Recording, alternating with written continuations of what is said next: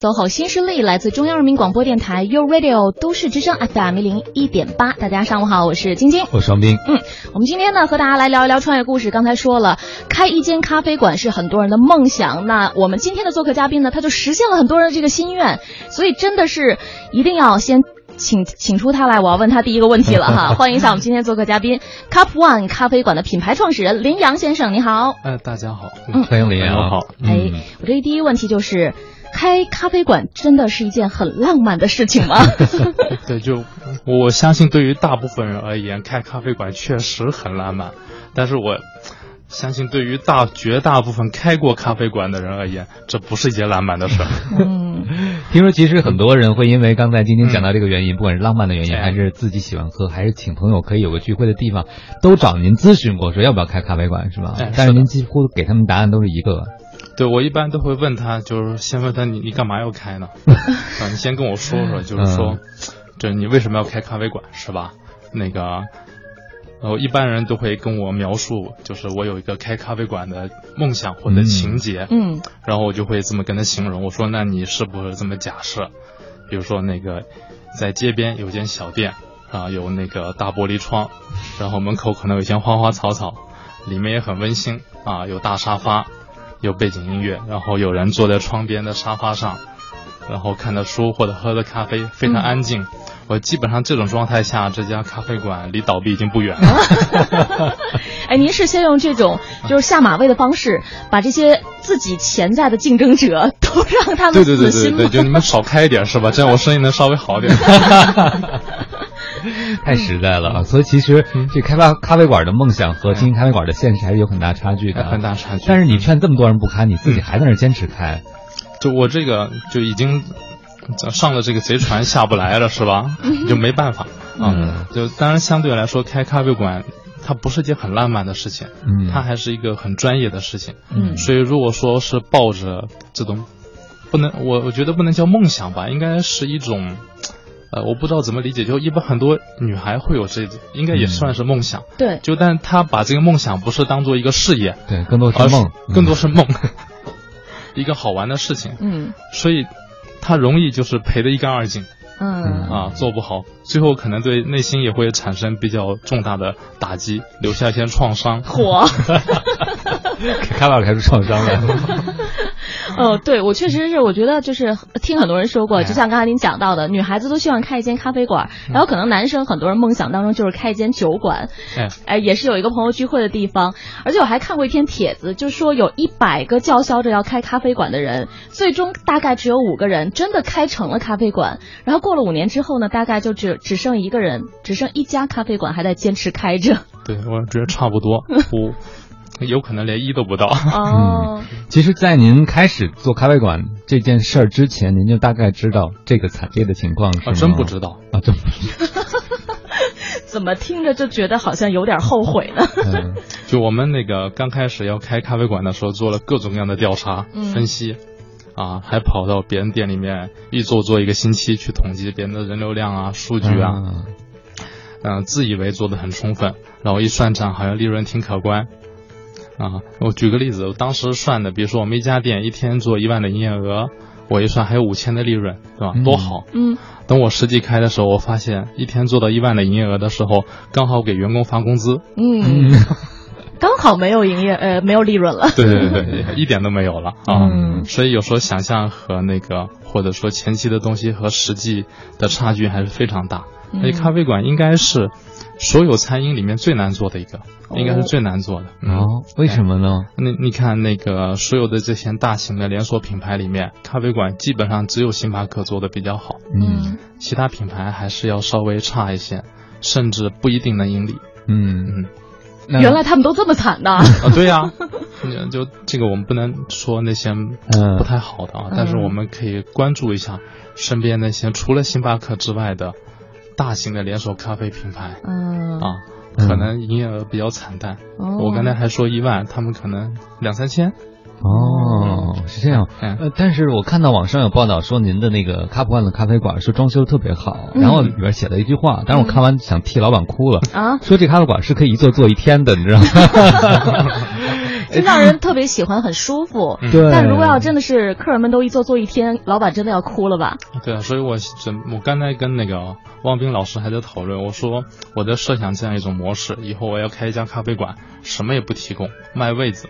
卖位子啊，就每分钟多少钱啊？好位置价格更高，差一点的位置便宜一些。啊，开玩笑，就其实那个不怕客人坐一天，真的不怕。你想，这一客人坐一天，他总得吃喝吧？嗯，早上来点杯喝的，可能再要个早餐。到了中午，要么换个地方吃饭，如果在你这，他也得吃。嗯，啊，然后到了下午呢，他要是在你这吃，他也还得总得点杯喝的吧？嗯，或者说出去了怎么样？嗯嗯，那么另外，如果他真的喜欢这个地方，能在你这里待一天，或者说一周经常来，他也一定会非常强烈的把你这个地方推荐给他的朋友。嗯啊，有时候也会在这家咖啡馆见各种朋友。本身对咖啡馆而言，这可能是最好的一种宣传手段。嗯，所以我从来不担心客人在我这里坐一天时间。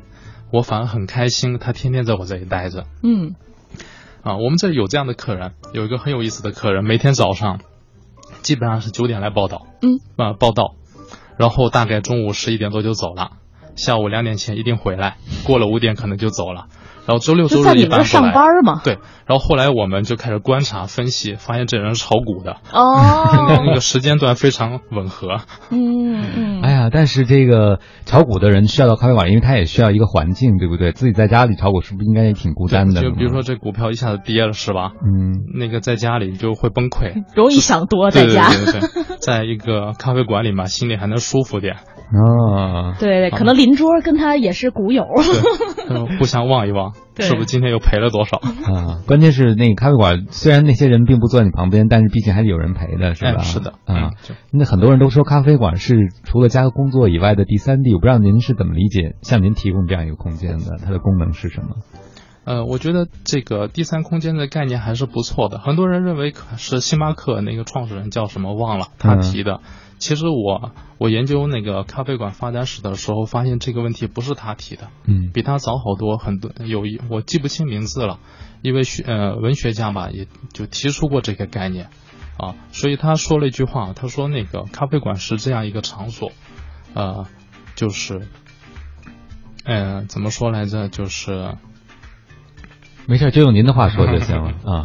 这个记不住别人都没事，记住咖啡馆的老板林阳就行了。林阳说：“ 呃，就说那个人是，其实人是我我认为人是群居动物，所以人是不太喜欢独立待在一个地方。嗯，但是又不希望别人打扰他，所以当他去咖啡馆的时候，他可以待在那，旁边的人某种形式上是陪伴着他，嗯，又或者说是监督着他啊。所以咖啡馆是一个很独特的空间，所以叫第三空间。”嗯，但是不会打扰他，对，对，不会打扰，有陪伴不会打扰你，啊，就好像为什么有些朋友在家里写稿写不下去，在咖啡馆或者图书馆就能写下去，对，哎，原来是这个原因，这个道理哈，对，那我我的朋友。特别现实，他就说，因为我点了一杯特别好的咖啡，还点了甜点，我觉得我都花了钱了，我不能不写东西。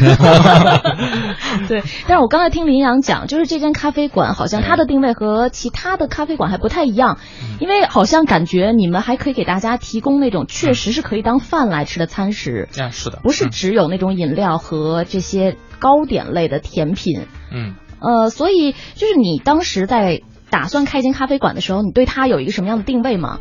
嗯，其实一直在摸索。刚开就是我从一开始就在考虑这个，因为饮品没有问题嘛。嗯，我相信在咖啡馆就提供正常的饮品都没有什么大的问题，不管是咖啡啊、茶、果汁啊，甚至是一定的酒啊，我觉得酒多了不不好。嗯，还都还是 OK，但是餐是很奇怪的。你比方说，我们举个例子嘛，就过去我们的一些咖啡馆还会提供一些什么铁板牛柳啊，啊，嗯，是吧？什么水煮鱼啊？哇，按份上的那个，按份上是吧？甚至烤串都上。嗯，就这感觉是特别不对，所以我在一开始在餐这个问题上就非常谨慎。但甜点没有问题，甜点跟咖啡馆它本来就非常 match，非常契合的东西，包括面包。对。但是这个东西不能当饭吃啊。那么当你在一个咖啡馆一待待一天，中午饿了，总得吃点东西，还得舒服的时候。然后，甚至是你在咖啡馆见朋友、见客户，聊点事情，你还得吃饭。那么，什么样的东西，什么样的食物最适合咖啡馆？在这个问题上，我们就很谨慎。所以，首先，那个它要相对简单，但是还要非常健康，而且还要可口。嗯，不能不可口不好吃嘛。然后形式上还要相对漂亮。嗯。然后更重要的是它那个味道，它不能飘出一些特别奇怪的味道去诱惑隔壁桌没有吃饭的人。嗯。所以我认为在这些问题上都很谨慎。对。所以相对而言，西餐可能会比较西式简餐吧，会比较符合。但是中国人的胃嘛，嗯，每天吃西餐也是受不了的。嗯哼。所以我们现在就发现这个问题，最近我们就在不停的研发。看看能不能搞出一些形式上非常西式的，但味道上非常中式的东西，来符合客户的需求，而且味道还不会干扰到别人，对吗？对，绝对不能。我认为，就是说，绝对味道干扰到别人这个问题是非常非常重要的。嗯。特别是对于很多爱喝咖啡的人，他可能很需要单纯的那个气息，就是闻到咖啡的香味儿，是吧？不喜欢掺杂着饭的味道，嗯，会很奇怪。对，比如说，就类似于汗味掺杂一些香水的味道，就会非常奇怪。就少了一些咖啡馆独有的那种特质，嗯，和咖啡馆给人带来浪漫的那种感觉了。嗯，是的，是的。哦，那就解释了为什么我老觉得很多咖啡馆提供的餐食都是。走的性冷淡风的，你知道吗？就完全没有 没有食欲感，就像摆盘儿，对对对，摆的很好，但是你就觉得特别特别的清淡。但是你现在正在做一个尝试，就是让它味道上还是能在和你的味蕾接触的时候是有东方食物的那种亲切感。嗯，我觉得是因为像我也是，我现在。就经常会有朋友来找我嘛，嗯，来店里找我，我都说我们出去吃吧，然后回来再喝。对 对对，或者喝完再出去，或者出去先吃完再回来喝都行，反正别在我们这吃，我受不了了。嗯，微信平台上有朋友问说，开咖啡馆最大的开销是什么呢？是房租还是人力呢？我觉得可能还要再加一点，大概是研发新菜单的成本吧，这个可能也要计入其中。对，我们下一个小节呢，请林阳给我们来回答一下刚才微信。欢迎您，嗯，我还是先替这位听友解决他的问题吧，好具体啊。开咖啡馆最大的开销到底什么呢？对，嗯，现在在北京一般来说最大的是租金，房租，房租哈。现在北京的房租可以用惊人来说，嗯，甚至比纽约、伦敦、东京很多地方还要高，嗯。啊，不可想象。嗯，我最近找的有些地方一开口就能够报出一千五一平米。每月的租金来。一千为平米。每月，嗯，像你现在那咖啡馆开不完在望京那是三百平是吗？呃，我们那个室内就有六百多平，室内有六百，室外还有一百多平米，就太大了，太大了。七百多平的咖啡馆，对对对，有有点夸张，我自己也觉得。这老板都说太大了，所以我们的服务员经常会在背后骂我，很累是吧？开那么大的，天天让我端盘子上下跑，累死了。而且还楼上楼下的那种。是的，是的啊，有六米高。嗯，还有户外。啊，还有户外，那个小女孩端了一。一堆东西上上下的跑，嗯，确实我看的心里也觉得有点过意不去。你们的服务员都很苗条，对，身材都特别好。嗯，所以房租还是最大的一个开销。房租是最大的。呃，那您在选这个咖啡馆的地点的时候，当时应该也是花了很多心思。嗯，是的，我那个是一二年吧，一二年还是一一二年差不多，一二年中开始选址，一直这样花了将近一年时间。花了一年的时间啊，整个东边跑，因为我觉得基本上选址还是应该在北京的东边，北京东边相对洋气一些嘛。嗯，因为我看的南城好像也不太对，是吧？嗯，就是您的目标消费群体更多集中在东边啊。当然也是你不停的选址摸索，才会越来越清晰你要什么样的地方。是啊，但是我们都很震惊，您刚才讲了做咖啡馆最大的一个投入可能是房租，但你还一下就考察一年，居然租那么大一边，你没想过说第一次开咖啡馆从小开始吗？对，就我们原本计划是开个小小的，一百五十平，然后找着找着，我觉得可能我这个人要求也比较高，嗯，我就那些普通地方又没看上，嗯，然后呢，有些比较好的看上嘛，人家看不上我，因为我们什么都没有嘛，我说我要开咖啡馆，尤其好的商场，人家还会怎么看？你开咖啡馆，你开过没有？嗯，所以好的地方我们进不去，那么怎么办？然后呢，我又想要好地方。所以后来找找找到望京这个地方，当时望京这个地方，我们现在所在那清音社还没完全盖好呢。啊啊，刚刚开始招商，然后对面那个 SOHO 那块地是空的，还没有确定是 SOHO。嗯，啊，但是哦，所以呃还没有确定知道对面要盖一个高大上的写字楼。其实我签约的时候我是知道的，嗯但刚开始是不知道，后来我就去，因为我们要做分析嘛，因为对咖啡馆而言，选址是第一位，嗯。就是选址基本选址的成功基本上起到百分之五十的决定作用。那选址的秘密是什么呢？不停的跑，不停的看，嗯，哦，最终是要一般要保证咖啡馆的这个客流要建立在繁华区是吗？那对，因为这是北京的问题嘛，北京这个城市建的太独特，嗯。嗯，就是都被环线大马路隔开，嗯。基本上我们干点什么事都不太可能横穿马路。哦对，而且呢，嗯。我们会发现一个很有意思的地方，在北京啊，除了什么三里屯啊、西单，你在路上是见不到人的，啊，因为它不舒服嘛，距离又很大，对。很多地方又没有树荫，所以我们一般不愿意步行，嗯。这会导致北京的商业氛围其实不好，所以对商业而言，选址就更加谨慎。嗯。如果你所选的地方离你的目标客户群不足够近的话，最后会给你会给你带来很多问题，所以一定要足够近、足够直接。嗯。所以有一些开的特别角角落落里的小咖啡，有些朋友就觉得闹中取静的感觉，但有可能客流就是个很大的问题，除非你真的是太特别了，是的，又或者营销做的特别嗯好。是又或者他闹中取静那个环去。去那的氛围和环境都很棒。啊啊才有值可得大家走进去。嗯，是的，是的。但总体上，北京这种闹中取静的地方是都很难做得很好。嗯。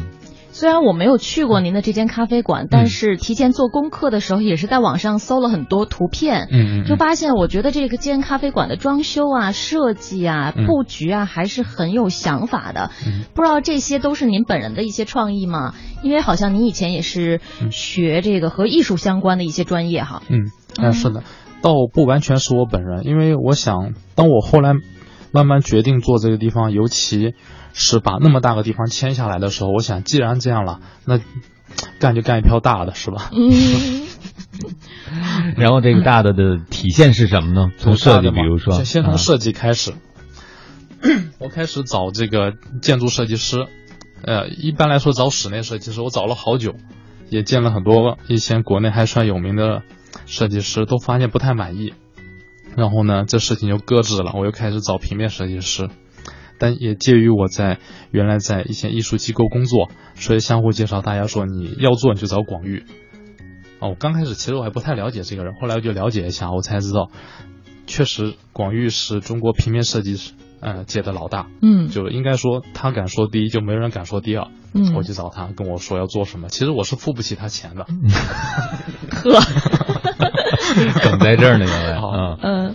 但我也很诚实说，我这第一次做，也没多少钱。嗯但是呢，我把我的想法概念跟他聊了一下，他也觉得挺好，他就收了我一个啊、哥们儿的价格。嗯然后呢，因为这个事情，我想既然我的一个平面 logo 都找了最顶级的人做了，那么其他方面我也不能差，所以后来也是朋友介绍，找来找去找到呃西班牙的这个建筑工作室，哇哦，他刚刚来中国，然后也觉得这个项目不错，当然也做出了相对的让利。嗯。啊。然后包括施工，到了后期施工，我也是找的一个香港的施工团队，嗯。因为都是好了嘛，品质上你也不能放弃。这个你为 logo 找一国外设计师，再找一香港施工团队，怎么感觉跟那广告似的，为一龙头造一房子？对，就被逼逼上去了，下不来了。嗯所以从那个投资从原来定的可能一百多万，一下子就变得好几百万哇哦，你这压力多大呀？你咖啡馆啊，啊！对，我想就投这么多钱，是啊，我想，嗯，因为我是不愿意花钱在广告营销上，啊，我觉得把这个钱花在这些地方没有意义。那么我们就把这个钱花在实实在在的地方，能让客人感受到的地方。我相信这本身也是一种推广，因为对于一个品牌而言，推广是很重要的，只是你用什么样的方式进行推广。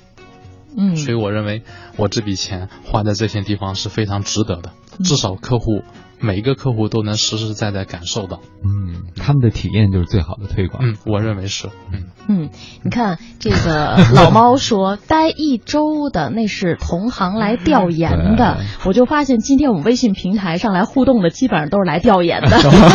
对，好多人对咖啡馆提出了非常非常具体的问题，包括对咖啡本身的问题。我、嗯我先问一个，我同时也很感兴趣。我们这叫耿直戈尔的朋友说，呃，咖啡销售员真的像《欢乐颂》里的邱莹莹一样，要喝很多很多咖啡吗？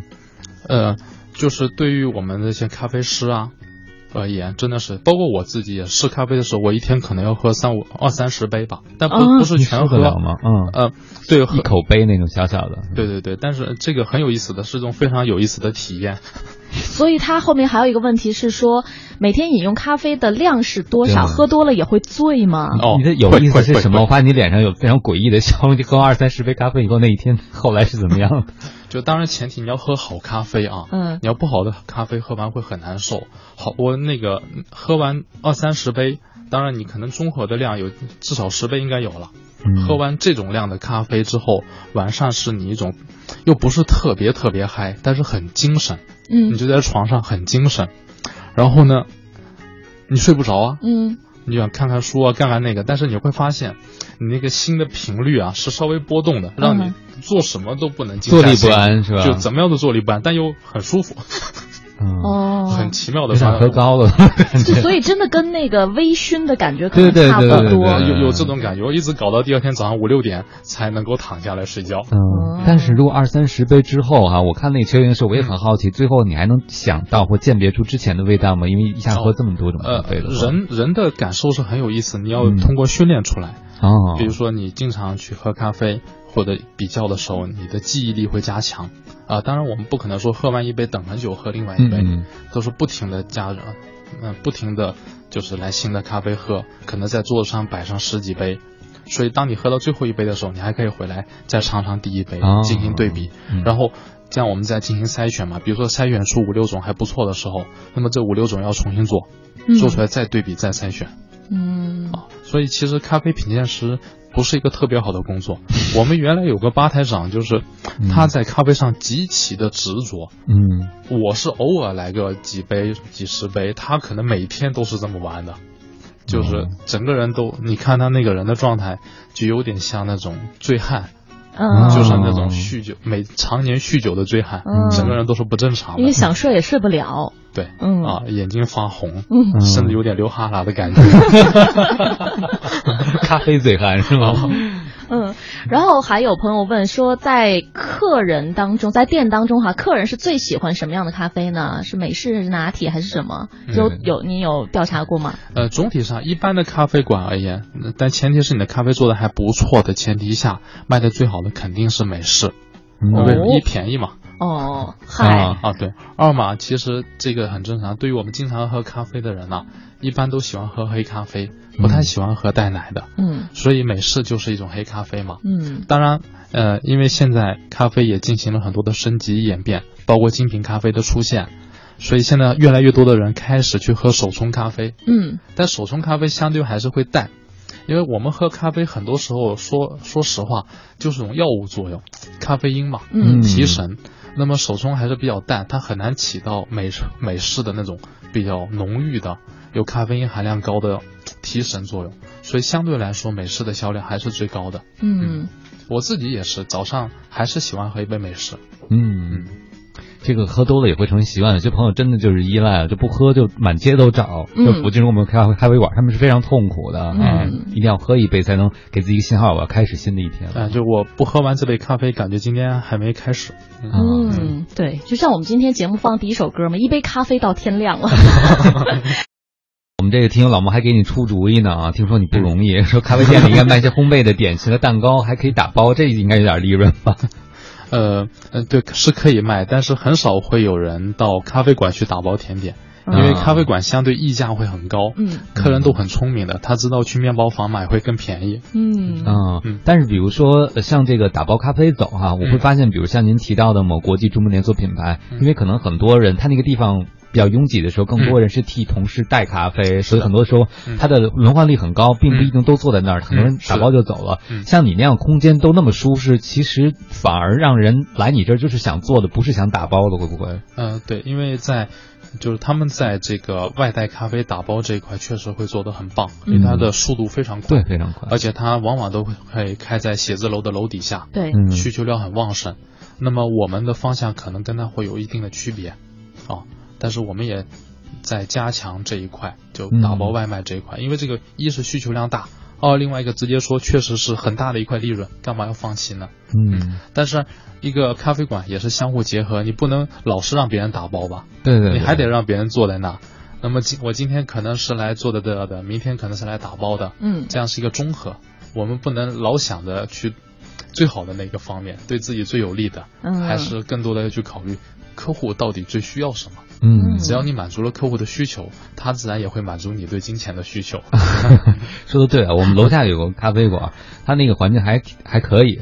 嗯、他为了鼓励大家打包，他就推出了一个政策。因为很多打包的时候，你在想这咖啡馆环境还挺不错的，我要打包了，那些人不打包和我一样价钱，我又没做，不亏了吗？嗯所以凡是打包走人，他会给你便宜两三块钱，哎根据这个咖啡的品种不同，我觉得就是让你心理上觉得，嗯你看我没有占你的地儿，所以你得给我便宜点。是的，是的，在国外一般都是这样，嗯，就是堂食和打包带走价格是不一样的，嗯。会有一点点的差别，折合成人民币可能就是两块钱、啊。三块钱啊，在国外确实都是这样。是吧？啊只是现在在国内好像还很少地方这么做。对，嗯。可能大家就是还没有习惯接受这样的一种消费模式哈。是啊，其实挺合理的。其实我啊觉得是很合理的。合理啊，对嗯。对。嗯啊。但其实你之前是在嗯。英国读书，是做这个学创意行业管理的，是吗？哎是的。嗯啊。嗯。那其实你在国外也有对很多咖啡馆的观察，当你到国内在做咖啡馆的时候，发现是不是有很大区别啊？就说说实话啊，嗯。真实话说，我那个在做咖啡馆，决定做咖啡馆之前也不怎么喝咖啡。啊，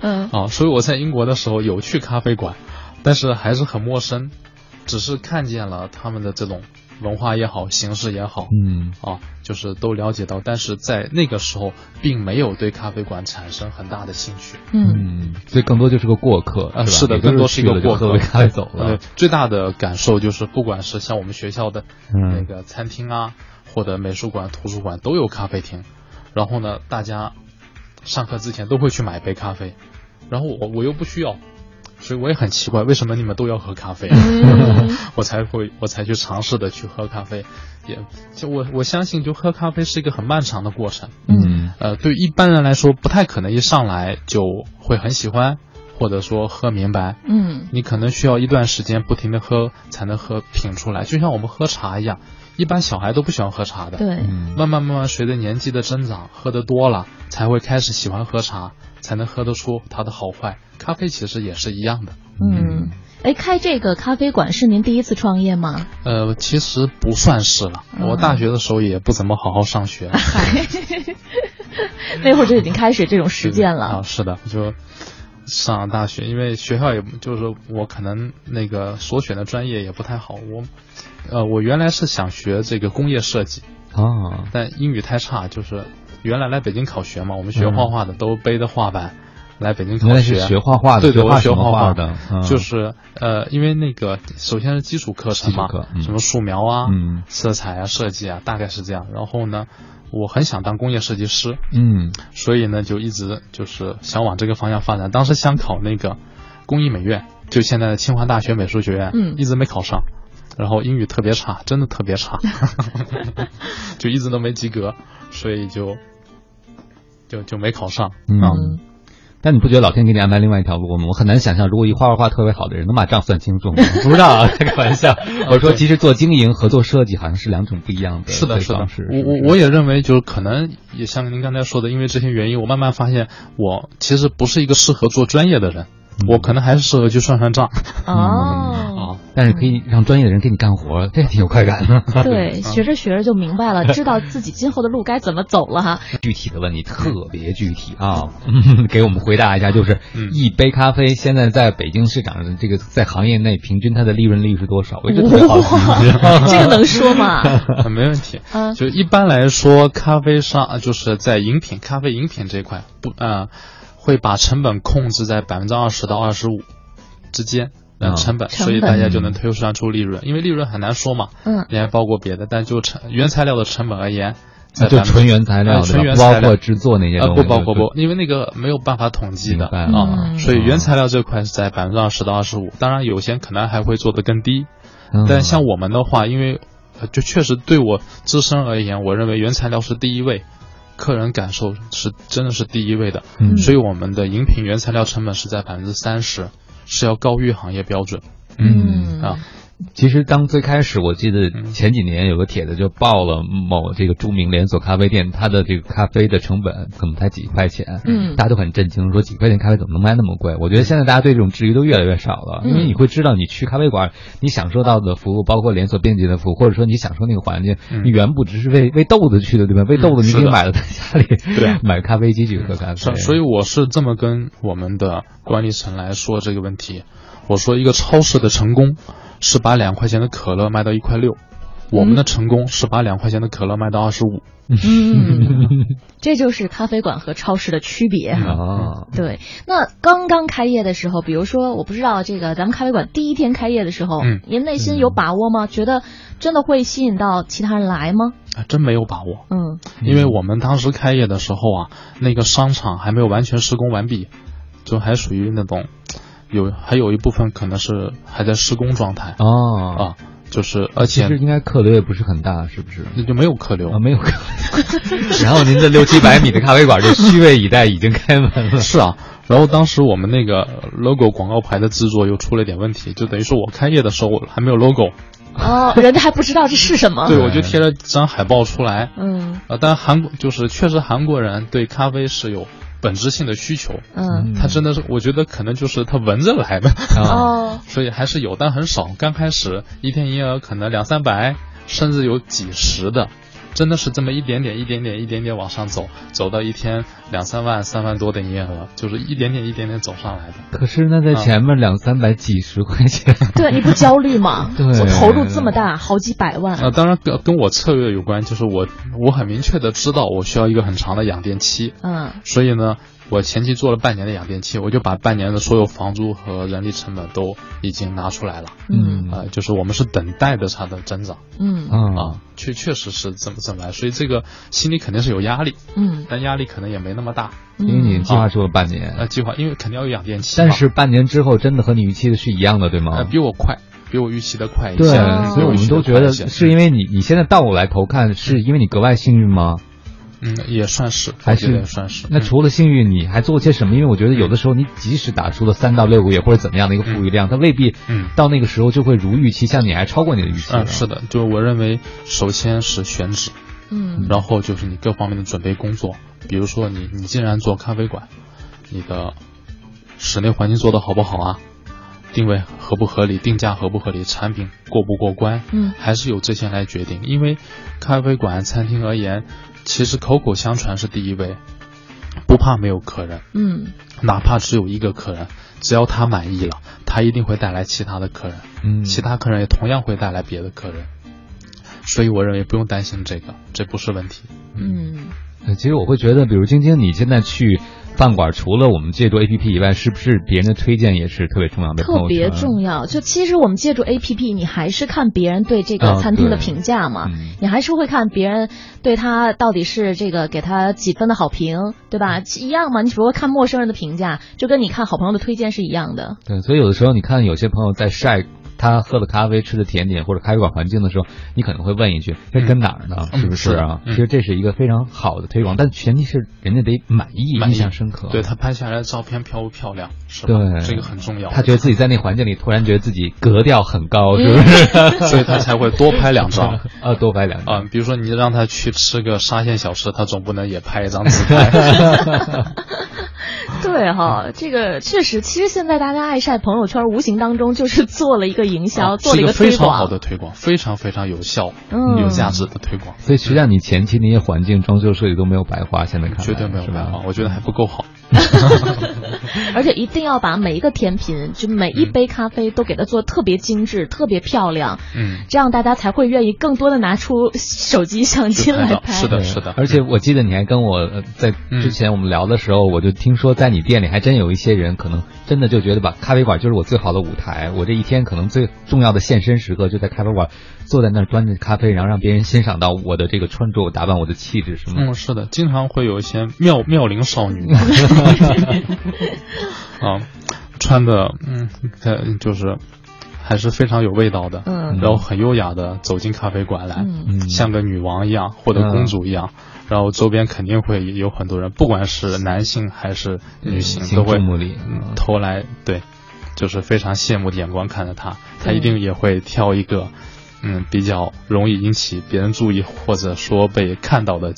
嗯，位置去坐在那里，虽然他的眼神让你觉得他完全不 care 你，对吧？其实还是很 care 的，人人都，就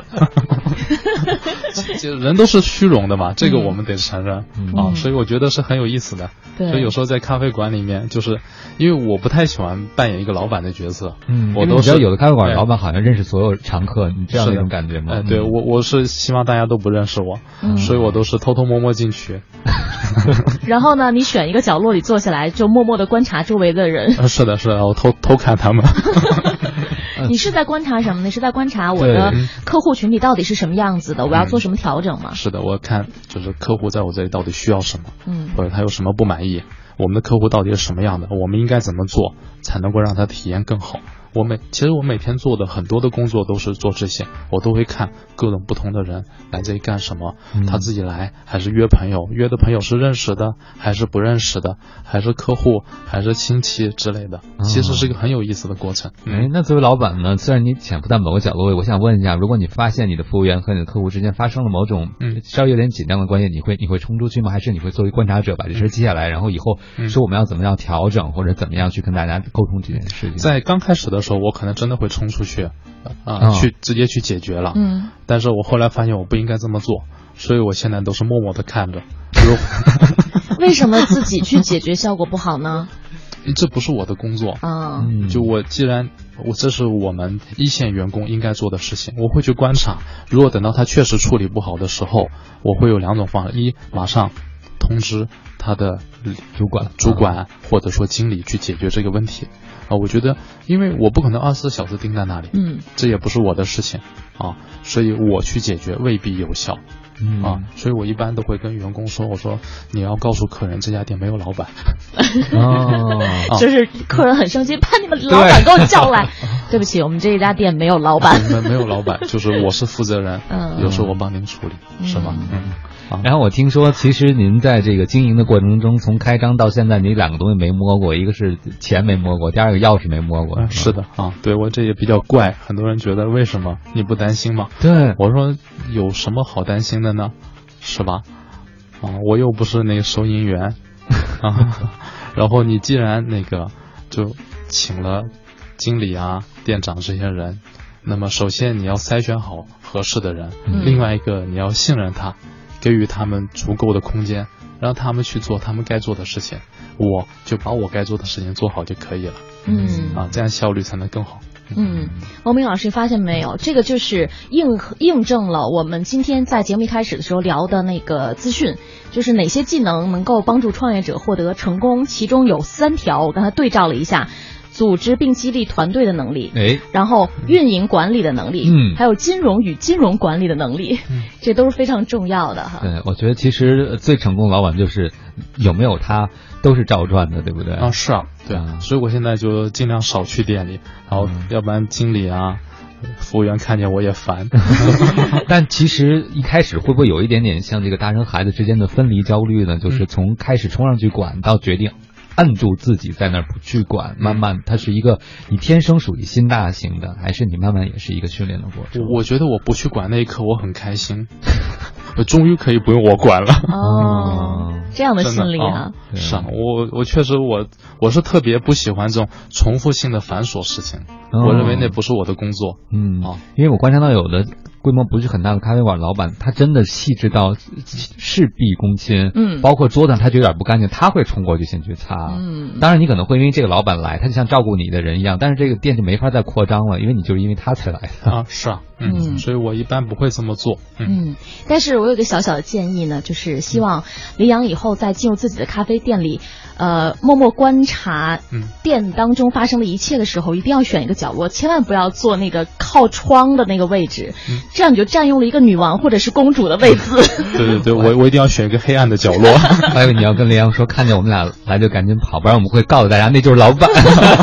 我们刚才已经说了半天，你的咖啡馆体验有多大了？能给我们大概讲讲你的咖啡馆是一个什么调调、什么调性的环境吗？可能很多人已经很好奇了。嗯，呃。如果嗯，简单的来讲，我们还是比较简洁的就是设计上比较简洁。有些人有些设计师可能会呃用一种术语说是相对几何型的构造吧，嗯啊啊，然后呢也有嗯比较中性一些，相对中性，因为我不太喜欢搞得太暖啊或者太冷啊，嗯嗯相对中性，空间会相对比较大。嗯其实从我们的 logo 和 VI 上能体现出来，非常简洁的字体组成，没有什么太多复杂的东西。嗯啊，因为我认为对于我们来说，我们提供的是一种最简单的东西。我有时候会用朴素来去形容这个东西。嗯当然朴素的概念不是廉价，朴素而是很简单。嗯比如说就一桌子克罗钻。啊，是的，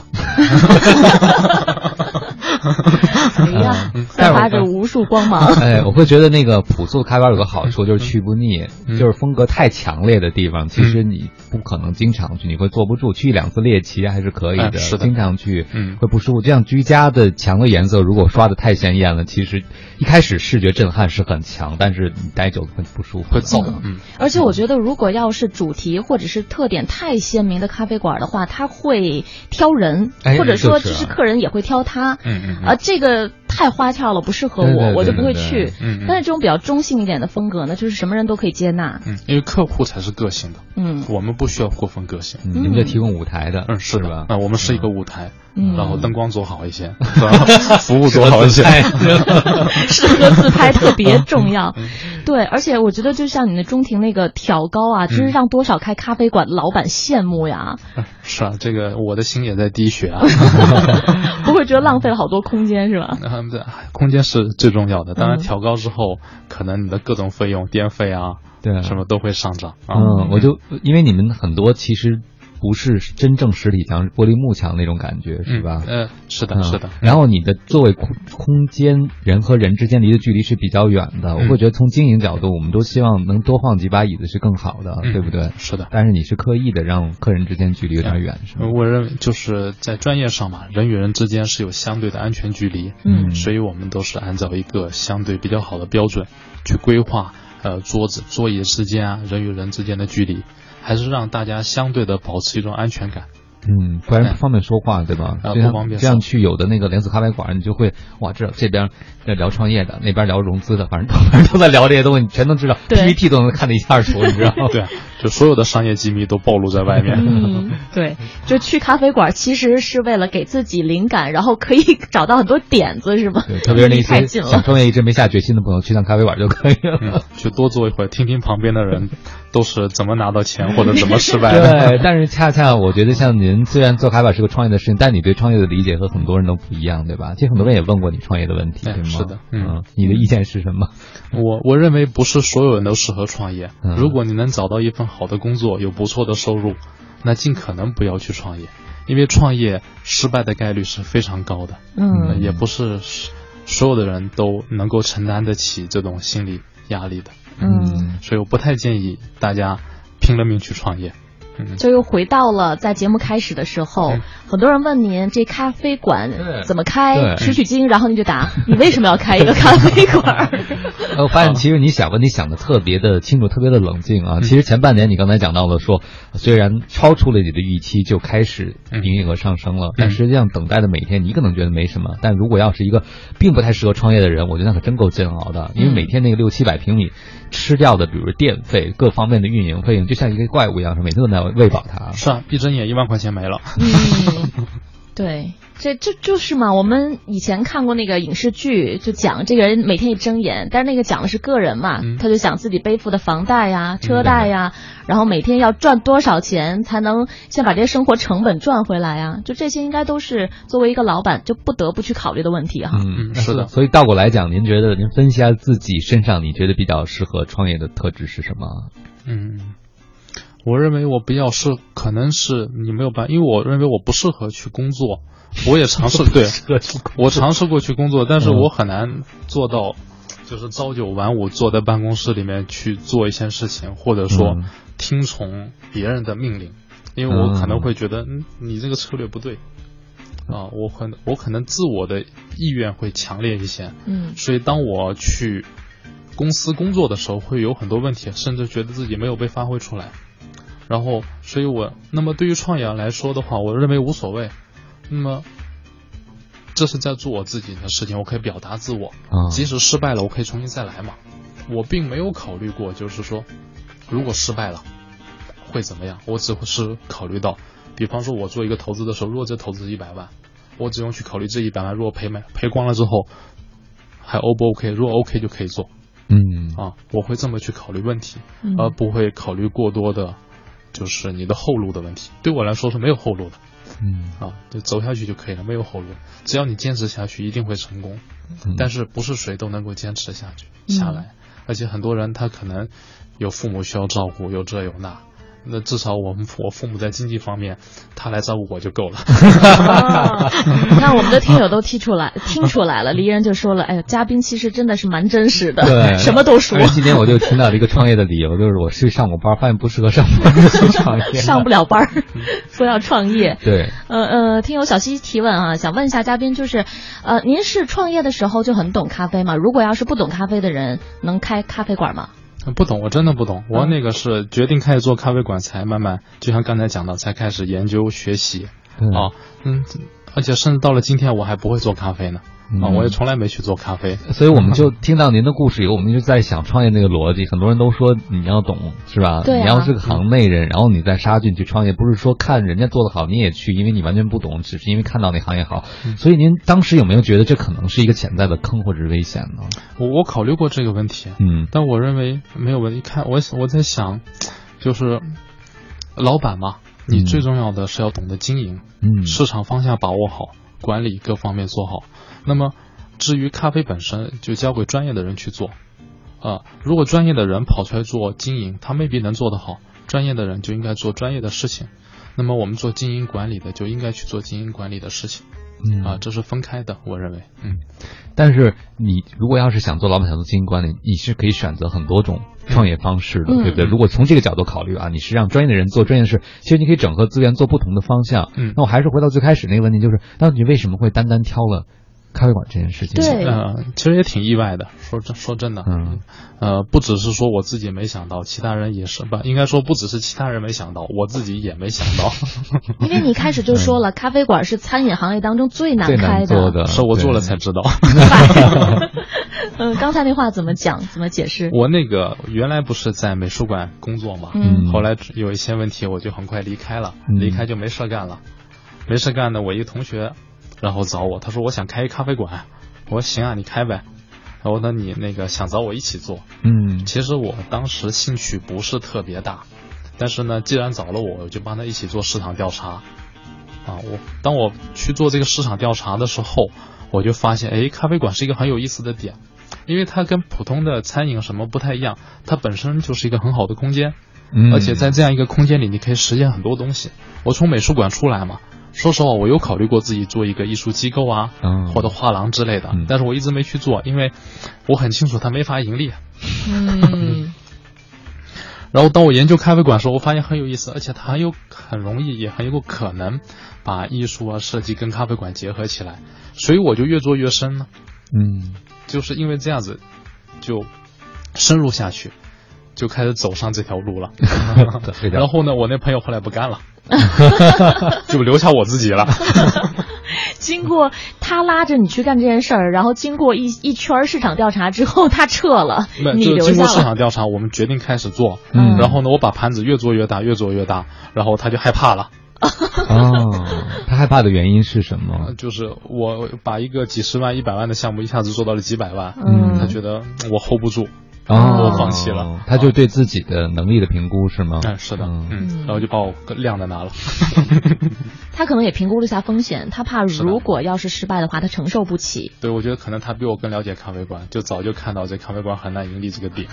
嗯，但他可能也评估了你的能力，觉得对你来讲那不是个坑，可能是个机会，是吧？是吧？那就让 啊啊！刚才听到了你之前讲的，比如说你在美术馆工作过，包括你之前的经历，我感觉其实你对咖啡馆未来的设想远远不止于像提供咖啡和简单的一个大家聊天的空间这样一个定义，对不对？嗯其实你是希望它有更多商业拓展的可能性的。嗯，是的，嗯嗯嗯，因为我认为未来的话，咖啡馆可以作为一种媒介或者入口也好，成为 一种微型或者说小型的社区商业综合体的概念。社区商业综合社区商业综合体，就是我像我们刚才聊到，北京很多东西做的很大，嗯我们的生活很非常不便捷。那么，呃，看，我认为我们需要的是什么？需要的就是你可能穿着拖鞋下楼，或者走下办公室，嗯就能够解决一些简单的咖啡馆也好，或者吃的东西也好，或者说一些简单的日常的购物的一种形式，或者说书店。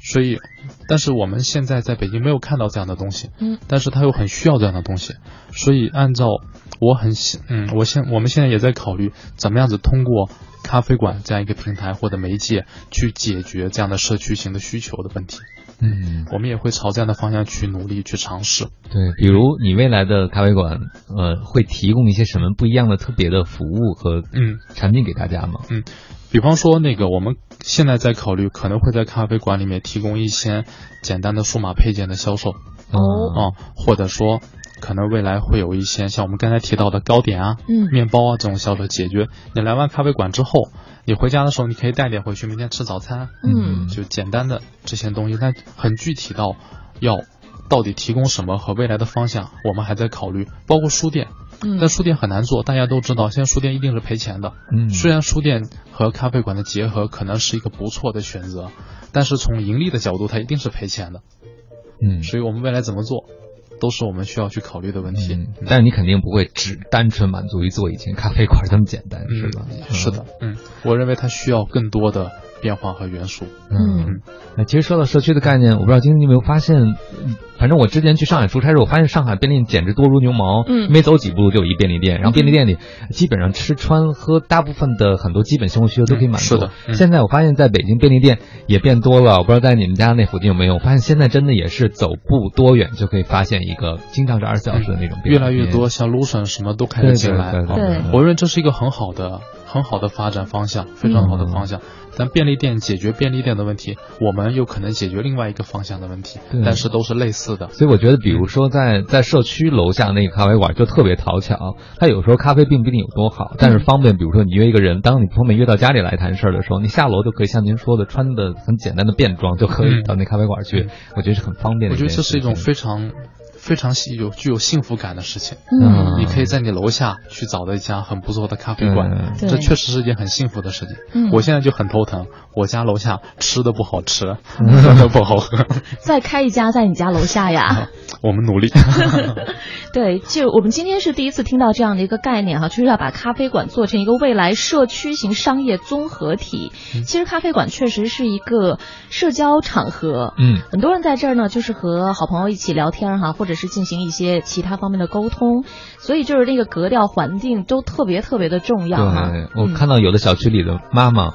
他们也要聚会嘛？以前的聚会是这样，就是在广场上晒娃的时候聚会了。嗯现在可能他们也不满足这个，要读书，嗯可能甚至要大家一起像众筹一样，请一个老师来讲课，每个人支付一点儿，他们就要需要再选选择离小区近，对不对？因为嗯可能就照顾孩子方便这么一个所在，最终可能就选择了咖啡馆，嗯。会觉得成为一个社社区聚会的场所了。是的，啊我们尤其我们刚开业的时候，韩国人很多，嗯。而且韩国人在望京有一种很独特的现象，就是她可能老公都是韩国一些企业的高管，嗯，然后呢平时上班，特别忙。然后呢妇女呢是在妇女在家的工作就早上做完饭之后送孩子上学，中午就没事干了，然后所以呢他们中午都会约在一起吃饭，嗯，然后下午就会约一家咖啡馆聊天，哎，然后到四五点就去接孩子，然后回家做饭。嗯啊，所以这个第三地对他们来讲生活中的一个必备场所。是的啊哦，所以你会在望京的很多咖啡馆，在下午时段就会见到这样一群韩国的大妈团。很有趣啊。呃，刚才我们说的很多，可能大部分都是属于开一间咖啡馆的它的硬件哈，包括一个创业者、一个老板他的管理层面的一些东西。那其实软件也是非常重要的。所以下面的问题呢也挺具体的，想问一下，比如说您的店里的咖啡师，嗯，还有因为你们会有一些这个餐饮方面的服务嘛，嗯。包括你们的这个行政总厨啊等等，嗯。你们都是您是怎么来挑选到他们的？嗯，就是有时候我觉得确实是一种缘分吧，嗯。因为我在一开始嘛也不懂，你说让我一开始就能够挑得很好的。不太可能，我看遇到好多骗子，啊，各种各样顶级的骗子。哦嗯。啊，然后慢慢慢慢，呃，我也我们也是通过各种招聘渠道，我们先招到了一个咖啡师，就我刚才说的那个经常追咖啡的那个，嗯。嗯。嗯，先招到招到他，然后慢慢，因为你要人跟人嘛，需要一个时间，是。啊，经过一段时间，我觉得确实这个人还是不错的，嗯。啊，然后呢，然后因为我们缺厨师长嘛，嗯。他又把他的厨师长朋友介绍给我，嗯。嗯。我跟那厨师长，我们那厨师长很胖，叫 Peter，很嗯。胖、啊，在那个就号称中国的餐饮界的黄埔军校嘛，叫嗯那个叫什么喷砖，成都烹饪、在那毕业的，然后也在很多很知名的西餐厅待过。我第一次跟他见面，其实也没说两句话，然后我看了一眼他，他看了一眼，我觉得还不错，相面的是吗？有眼缘。对，嗯然后就来了，来了之后嘛，确实大家相互也很投合，而且都很真诚，都很真实的，嗯啊，就非常棒，非常棒。我们的经理就比较晚，嗯我们开业大半年我才招到经理，因为我之前被骗了好多次，所以有、嗯有一定的心理阴影。那么在 老板也不容易啊。在这个职位上，我就很谨慎嗯啊。但最后招到什么样的人和我觉得真的是一种缘分和演员。当然，其实作为很好的员工来讲，他更多的是看我，而不是我看他，嗯，因为他比我专业。嗯所以他要选择一个是否能够契合和有发展潜力的老板作为他未来的发展的平台。嗯所以我往往认为，我招员工、招管理层的时候，是他们在找我，不是我在招他们。嗯，他们在挑船长。对，特别是当他们的技能足够高的时候，其实他们是有和平台谈的、选择平台的机会的。是的，啊而且我在整个过程中，事实上他们教给了我很多，他们快速的把我带到这个领域去。嗯，我我想我认为应该是这样。对他们没有快速把你带沟里，这个很重要，说明其实你们彼此有相互信任的关系。我记得我们之前采访过一个做婚纱设计的还挺知名的国内设计师，他嗯前前一阵发朋友圈就说，他创业这么多年来，该上过的当都上了一遍了，已经嗯啊。就实际上，我觉得对于一个创业者来讲，可能这个鉴别能力也是在受骗过程中慢慢培养出来的。我觉得 首先有一个被受骗的心态，嗯要很坦然的接受这些过程，受骗是生活的一部分，是创业的一部分。很重要的一部分。我发现林阳能成功还有很重要的一个原因，就是他的心理。这个心理预期、心理建设工作做的特别的充足。说他得多乐观，他能够讲他自己受骗经历这么的这个举重若轻的，啊还继续再往前走。是，就包括他一开始说，我已经预计好了前面半年的时间就是养这个生意的，就是不赚钱的，甚至有可能就很糟糕的状况，他都预期到了。所以我们都很好奇，你的个性从小就是这种不着急的人吗？就是就是还按照自己的节奏，没关系，对别人的压力或者别人影响不是那么在乎。也不是，我觉得也一步步走过来吧，人嘛，嗯。就慢慢成熟，不停的调整自己。其实我还是一个比较着急的人。啊，但是在一些关键的问题上，你一定要考虑清楚。嗯。啊、就是要调整好自己心态，就是想方向的时候是不能着急，但哎自己做事的时候效率高一点，要效率高，方向的时候一定要想明白，嗯。一定要想明白。哦，嗯，我们这个聊了挺多的了哈，在节目接近尾声的时候呢，还有一个挺感兴趣的话题，想请林阳先生来谈一谈，因为。呃，看到过这样的评价哈，说 Cup One 呢曾经被誉为美到可以拍剧的咖啡馆。事实上，也确实有很多电影啊、电视剧都在您家店里取过景，对吧？嗯，是的，嗯，这应该是一个很有趣的经历吧？对，挺有意思的。就是我们一开业就会，因为一我们一开业确实因为空间和设计上的问题，所以就有很多报道，包括像香港古德啊、美国室内家居设计网这种专业的媒体，嗯，还有国内一些很多专业的媒体都对我们进行大篇幅报道，也有很多照片嘛。但我们照照片拍的也不错，颜值够高，对，嗯。所以就有很多剧组找上门，说要在我们这里拍片子。刚开始我也不太懂，嗯，也不知道怎么回事好，就是不过，比如你怎么收费啊？对，那很多人会不收费，来来来来来，你给我宣传一下，多好啊！是啊对，这剧组很厉害的，先跟你谈收费，嗯谈完收费之后，他说，哎，要不我给你露出，嗯你就把我这费用免了。啊那我这个人比较抠，我在想，这免是不能免的嗯，哦，我就还得多收点钱。呃，他们也是碰到了一个很另类的老板，是吧？钉子啊，是的，因为我我我会我们会先跟他聊，我发现其实他对我们的场地还是有比较高的需求。嗯对，好，那既然我们还是做得好的，我就没有必要在这让步。另外一个，就这是一个生意问题嘛。另外一方面很实际嘛，你既然在我这拍了，你还不给我露出，你怎么不给我露出呢？是吧？嗯你的背景总是我这我这地方吧？这不，这是你说不露出也得露出，因为你拍完了，对对不对？反正都拍完了，否 要不然就别用。啊，所以我们一般就是不谈那个露出问题，只谈价格问题。啊，他们 也很少遇到你这样新开店的咖啡馆这么的底气这么足啊。对，刚开始嘛，那心里虚，所以要表面上要更坚持一些。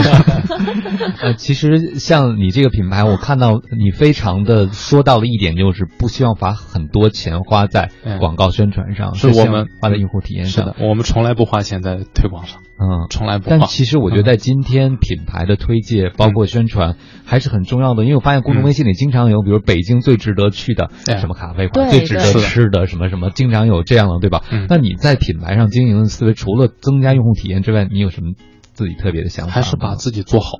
嗯你把自己做好，当然我们会通过我们自己的平台，比如说我们自己的微信公众号啊什么，会发表一些比较不错的文章。嗯那么，然后你把你自己做好，把你品品牌定位做好，不要左右摇摆，一会儿做这，一会儿做那，始终坚持好你自己的方向。嗯那么对于媒体而言，它需要资源，只要你自己做的足够好，它一定会再来找你。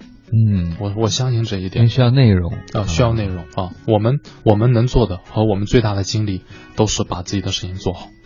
我一直坚持这个原则，嗯，嗯。所以很多文章像我们刚才说的什么北京十大最文艺的咖啡馆什么什么的，其实有的我都不知道是谁报道的，嗯，我也嗯。但是就有你，对，有时候朋友发过来，哎，你们又在这里报道了，我我说啊是啊，对，那你说的真对所以你今天坐到我们的直播间，也是我们找上你的。哎呦，就是聊了聊了这么多哈、其实我们微信平台上好多朋友的问题特别具体，特别具体嗯啊。对我们最后一点时间了嗯啊，也是回答几个大家很具体的有关喝咖啡的问题。嗯对，离人他问是否糜烂性胃炎的人就不能喝咖啡？哎，是的，因为咖啡对胃是有一定刺激的，所以我们还是建议胃不好的人不要喝或者少喝咖啡，确实是，嗯。嗯。嗯，好。然后另外呢，这位朋友他很想学会来品鉴咖啡，嗯。然后这个问题是说咖啡调味用的白糖、黄糖、咖啡糖等等，它们有什么区别？啊白糖嘛就白砂糖，一般我们不是用太古的嘛，嗯。红糖一般是焦糖嘛，嗯。焦糖是相对来说更原始一些的糖，就是它，我们一般会认为红糖对身体更健康嘛。嗯，其实我觉得这个可能没有定论，但在我看来，不管是哪种糖，更多的是口味、风味的不一样，嗯，本质没有什么区别，而且我们也不会放很多糖。中国人跟老外不一样，对糖的摄入量还是比较小的。嗯，我我自己我不知道，晶晶，如果要是你往里面放糖，比如每日咖啡，你自己要放点糖进去的话，你会选择白砂糖还是黄糖？现在一般大部分咖啡店至少有两种选择，还有代糖，对哎吧？还 有代糖。对嗯我真的不放糖，啊，你从来不放，就是我宁可加奶，但是我不会放糖。嗯，偶尔放的时候会放黄糖，我不知道是不是因为我心理暗示作用，因为黄糖的颜色和咖啡比较接近嘛，我老觉得 比较配合放。黄糖的，因为黄糖本身有点焦味，焦味焦糖所以它和那个咖啡的更焦香的感觉更。哎，我说对了，嗯哎恭喜我自己。啊 好，好嘞，那呃哦，还有还有很多朋友问的问题就真的特别的具体。妞子问怎么拼呀？我怎么搜不到呢？哦，我来拼一下啊，两两个单词非常简单，C U P cup O N E One cup one 啊，非常简单。嗯 一杯。One，啊。对对对，呃，咖啡馆的地址在哪儿啊？这是 Bill 峰这位朋友问啊很简单，Bill 峰，嗯，所有的那个地图软件搜 cup one 就 OK 了。嗯，嗯，目前是有一家店在。哎，是的，嗯。好，好。呃，我会觉得你发现没有，他最后听众反馈印证了我林阳的观点，做好自己，生意就来了。没错，大家现在已经开始就很想要去你们的店当中，真实的去感受一下了。谢谢谢谢，非常感谢大家。嗯好了，那我们时间关系，今天的这一期 SOHO 新势力节目就是这样了。再次感谢林阳的做客和分享，谢谢你。嗯，谢谢观听众听众，说说，非常感谢。嗯好的，那祝各位呢拥有一天的好心情。今天的节目就是这样，我是晶晶，我是王斌，明天上午九点钟我们不见不散。下面的节目是金迪和怀强带给各位的